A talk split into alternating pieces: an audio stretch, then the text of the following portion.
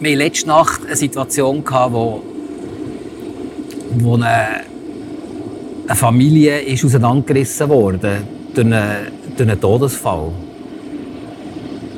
Und die zwei Kinder haben den Papa gefunden. Das kannst du dir nicht vorstellen, was da abgeht. Oder? Wenn so eine Tochter irgendwie den Papa sieht und, und man muss sagen, wir müssen aufhören oder so. Das ist meine Lieblingsjacke. Sie ist voll bequem. Fast ein bisschen ein mini dihei für unterwegs. Meine Jacke hat eine Innentasche, wo immer voll ist mit Zeug.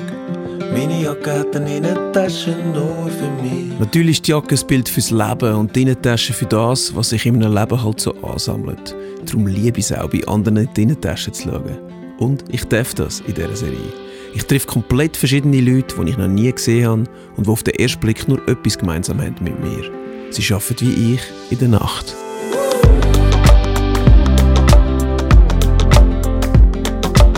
In dieser Nacht treffe ich Daniel. Er ist Rettungssanitäter bei der Rega. Seit 20 Jahren. Schau mich an, es ist 6 Uhr am Morgen, definitiv nicht meine Lieblingszeit am Tag und ich bin ja eh schon mega nervös, wenn ich auf Leute treffe, die ich nicht kenne. Darum schaue ich so aus der Wäsche. Dann geht's los. Wir sind in Bern-Belp, ich sehe einen Helikopter, ich sehe den Dani. Zum ersten Mal.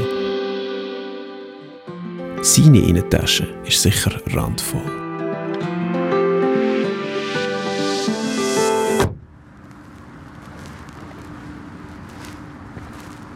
Morgen, Guten Morgen, mein Name ist Daniel. ich bin der Dabu. Hallo, Du bist der. Dabu. Ja, Freut mich. ja, gleichfalls. Ich bin ein bisschen nervös, gell? Ich bin auch nervös. Sicher? ja, voll. Gibt's das? Mega, ja. ja.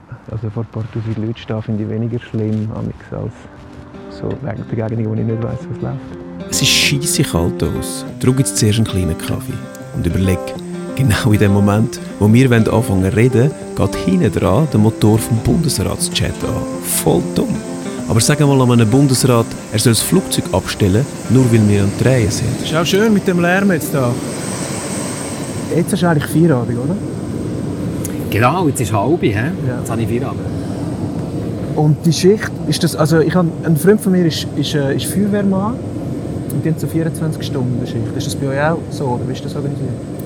Ja, wir haben 24 bis 48 Stunden am Stück, die wir arbeiten. Ja. Da bin ich 48 Stunden voll da auf der Basis.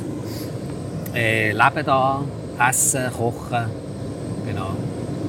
Das ist äh, eine andere Beziehung zu Kollegen und Kolleginnen als in einem Büro, wo man acht Stunden. Das ist wahrscheinlich, oder? Da kommst, kommst du vor in ein altes Ehepaar, gell?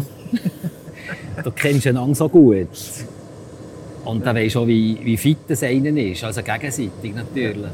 Ich lebe ja in einer Paarbeziehung quasi in meiner Band. So der DJ Arts und ich, wir sind sehr nah. Und, und, und er hat mal in einem Interview erzählt, dass er meiner Oberlippe ansieht, ähm, wie gut dass es mir geht. Hast du ja auch so Sachen, weißt, wo, du- wo du jetzt bei einem Pilot zum Beispiel weißt, okay, wenn, er, wenn äußerlich das und das ist, dann geht es ihm nicht so gut. Ja, auf jeden Fall. Gehst du dann auf die Leute zu und sagst, hey, was läuft? Weil du, weil du quasi Respekt hast davor oder hättest davor, so zu fliegen. Wenn ich ein komisches Gefühl habe und, und du wärst jetzt mit Pilot und ich würde sagen, hey Dabu, äh, ist gut oder brauchst, brauchst irgendeine Pause oder so, dann bin ich darauf angewiesen, dass du mir ehrlich Antwort gibst. Also die Aufrichtigkeit und irgendwo die Transparenz muss da sein.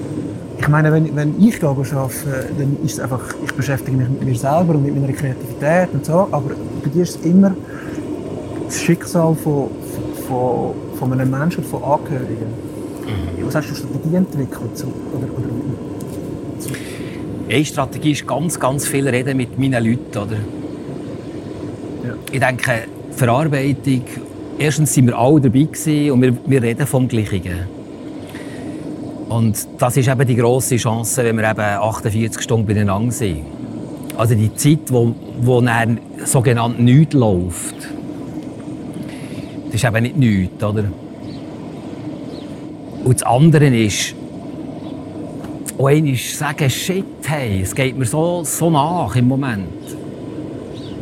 Lass mich hurtig ein bisschen allein. hat sich das verändert, wie dir die Sachen nachgehen? im Laufe der Zeit? Es geht mir, glaube ich, immer gleich nach. Man hat ja als Außenstehender hat man das Gefühl, man stumpft irgendwann ab. Ich finde es voll schön zu hören, dass es eben nicht so ist, sondern dass wir dass immer noch Menschenleben sind. Oder? Ich glaube, wenn ich würde merken dass ich abstumpfe, müsste ich den Job wechseln. Müsste ich aufhören. Es hast einfach nicht verdient, oder? Als Patient oder als Angehöriger. Und wenn ich die Empathiefähigkeit nicht mehr habe, auf dich einzugehen und, und irgendwo das Gefühl, also zu wissen, was jetzt in dir ein bisschen abgeht, dann, äh, dann bin ich falsch. Dann gehöre ich nicht mehr hierher. du nimmst, das nimmst du auch heim. Also, du läufst Nein. dann 48 Stunden nicht raus und es ist weg. Nein, es ist nicht weg. Aber äh, da kommt vielleicht schon die Routine. Gewisse Sachen sind, gehen, gehen relativ ring zum Wegstecken. Aber für das brauchst du einfach ein Umfeld daheim, wo, wo das einfach aufnimmt. Oder? Was Das habe ich. Umfeld daheim? Ich habe ein wunderbares Umfeld. Ich habe wunderbare Lebenspartnerin und ich habe relativ einen langen Arbeitsweg. Und habe immer so wie zwei Stunden für mich zum Heimfahren. Also jeder Arbeitstag ist zwei Stunden. Ja. Zwei Stunden hin, zwei Stunden. Ja. Und da geht ganz viel weg schon. Aber es gibt auch schöne, oder? Wir, wir reden nur vom Tragischen. Es gibt auch irrsinnige Momente, wo, wo mir auch die Tränen runterlaufen, oder? Wenn ich es erzähle. Das könnte auch jetzt passieren, gell? Erzähl. Wir hatten letzte Nacht eine Situation, wo, wo eine, eine Familie ist auseinandergerissen wurde durch einen, durch einen Todesfall. Und die zwei Kinder haben den Papa gefunden. Und das ist. Das kannst du dir nicht vorstellen, was da abgeht. Oder? Wenn so eine Tochter irgendwie äh, den Papa sieht und, und man muss sagen, wir müssen aufhören oder so. Und dann, sie, dann kommt sie plötzlich mit dem Tierli, oder? Mit ihrem Lieblingstierli und, und, und sagt, ich gebe dir das mit oder so. Weißt du? Ich, ich bin auch Vater, oder? Und äh, auch wenn du nicht Vater wärst, das sind, das sind Szenen, wo, wo man einerseits muss aushalten muss, auf der anderen Seite aber eigentlich wunderschön sind, oder? Es hat auch etwas Schönes. Ja, extrem. Natürlich. Ja, also da ist nicht wirklich... Also, da kommt es immer darauf an, wie du weg bist. Also, entweder bist du ein bisschen dünnhäutiger oder, oder ein bisschen stärker unterwegs. Aber äh, spätestens bei solchen Szenen, da darf es runterlaufen, oder? ich finde ja auch... Also ja, es ist fast schon komisch, wenn, wenn das nicht aus... Eben, und das meine ich damit, Ja. oder? Wenn du nicht authentisch dabei bist, wenn du nicht ehrlich und offen dabei bist, dann... Ja, Hat es bei dir selber einen Moment gegeben, weißt, wo du gemerkt hast, jetzt kann ich das nicht mehr? Du gesagt hast, jetzt brauche ich einen Break mal vielleicht, oder keine Ahnung. Hat es in der Karriere nie gegeben. bis jetzt noch nie. Ich bin einfach mit Leidenschaft dabei. ich finde es so spannend. Weißt du, Tabu, wir haben, wir haben so ein riesiges Privileg. Wir kommen mit unseren schweren Schuhen, trampeln wir einfach in deine Stube. Von, von einer Sekunde auf die andere. Wir reden manchmal so von Helden, oder? Ich habe das gar nicht gern. Du hast sicher manchmal auch schon mit, so mit, äh, mit Eisenbändchen gespielt oder so.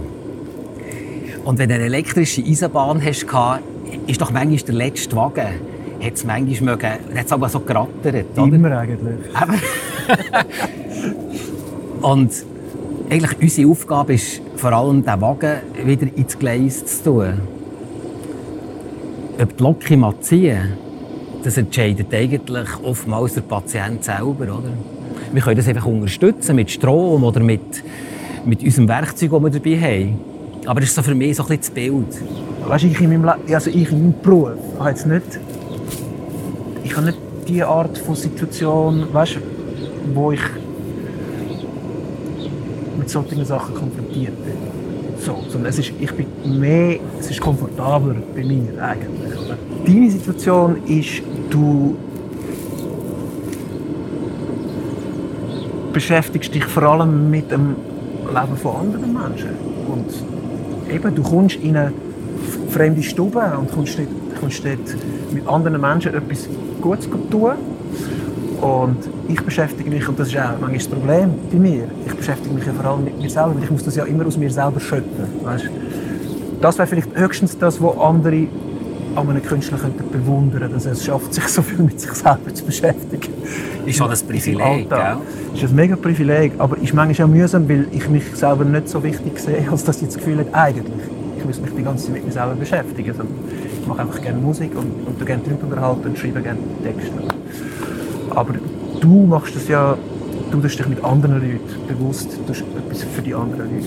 Und das ist schon ein Unterschied. Ich glaube, darum hat, ja, ist jetzt ich finde, auch wenn man Helden sagt, ist das manchmal so, ist schon ein schwieriges Wort, aber ein bisschen Bewunderung darf man schon annehmen, finde ich, für das, was er macht. Aber du hast, du hast äh, vorher gesagt, du hörst, das, jetzt können wir über Musik reden, schnell.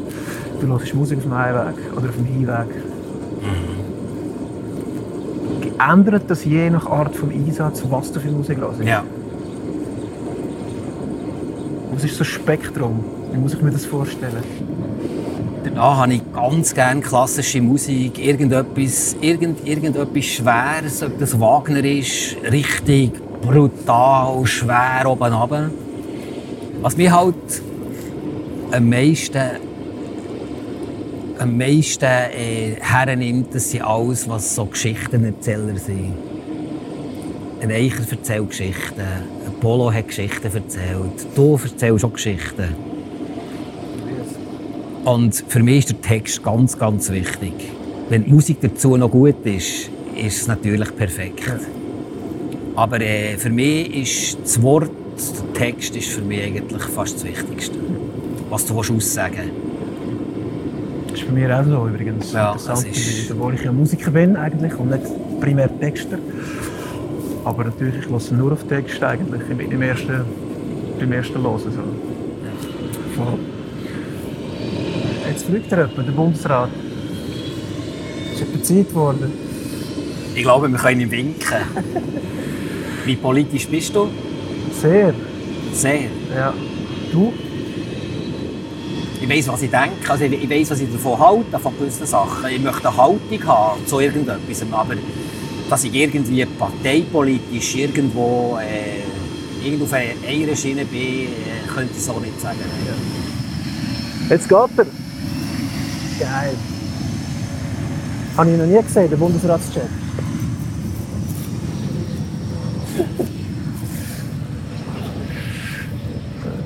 Wie wohnst du? Wie ich wohne? Ja. Ich wohne ganz in einem alten Haus, irgendwie so 1780 oder so. Wo denn? In, in der Nähe von Steinmrei. Ah, das ist wirklich ein weiter Arbeitsweg. Also fast Zürich-Oberland. Ja, ja, also das ist schon... Ja, ah, okay. ja. Und, und du bist dort hingezogen wegen der Partnerin, oder? Das kann nur die Liebe sein, oder? Ja, wenn man in der Schweiz zwei Stunden Arbeitsweg auf sich nimmt, dann ist das meistens die Liebe. Ja. Ja. ja. Das stimmt schon. Und du tönst auch wie jemand, der da eher von da kommt, als von Steinbrück. Von Thun. Okay. Eigentlich hier oben, Richtung Thun, bin ich aufgewachsen. Dann hast du angefangen zu arbeiten. Genau, hier habe ich angefangen zu arbeiten. Und dann hat es mich immer mehr weggespielt, Richtung Rhein.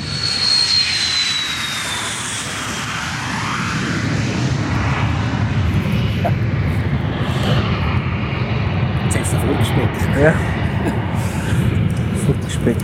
Wird man, wird man oft, wenn man im, auf Beltmoos schafft, auf das Lied angesprochen? Ja, wahrscheinlich schon, oder? Ja, es kommt mir halt auch immer in den Sinn. Ich finde es halt einfach, oh, oh, ja, das ist auch wieder so ein Lied, das verhält. Ja, Für mega, mich. Mega.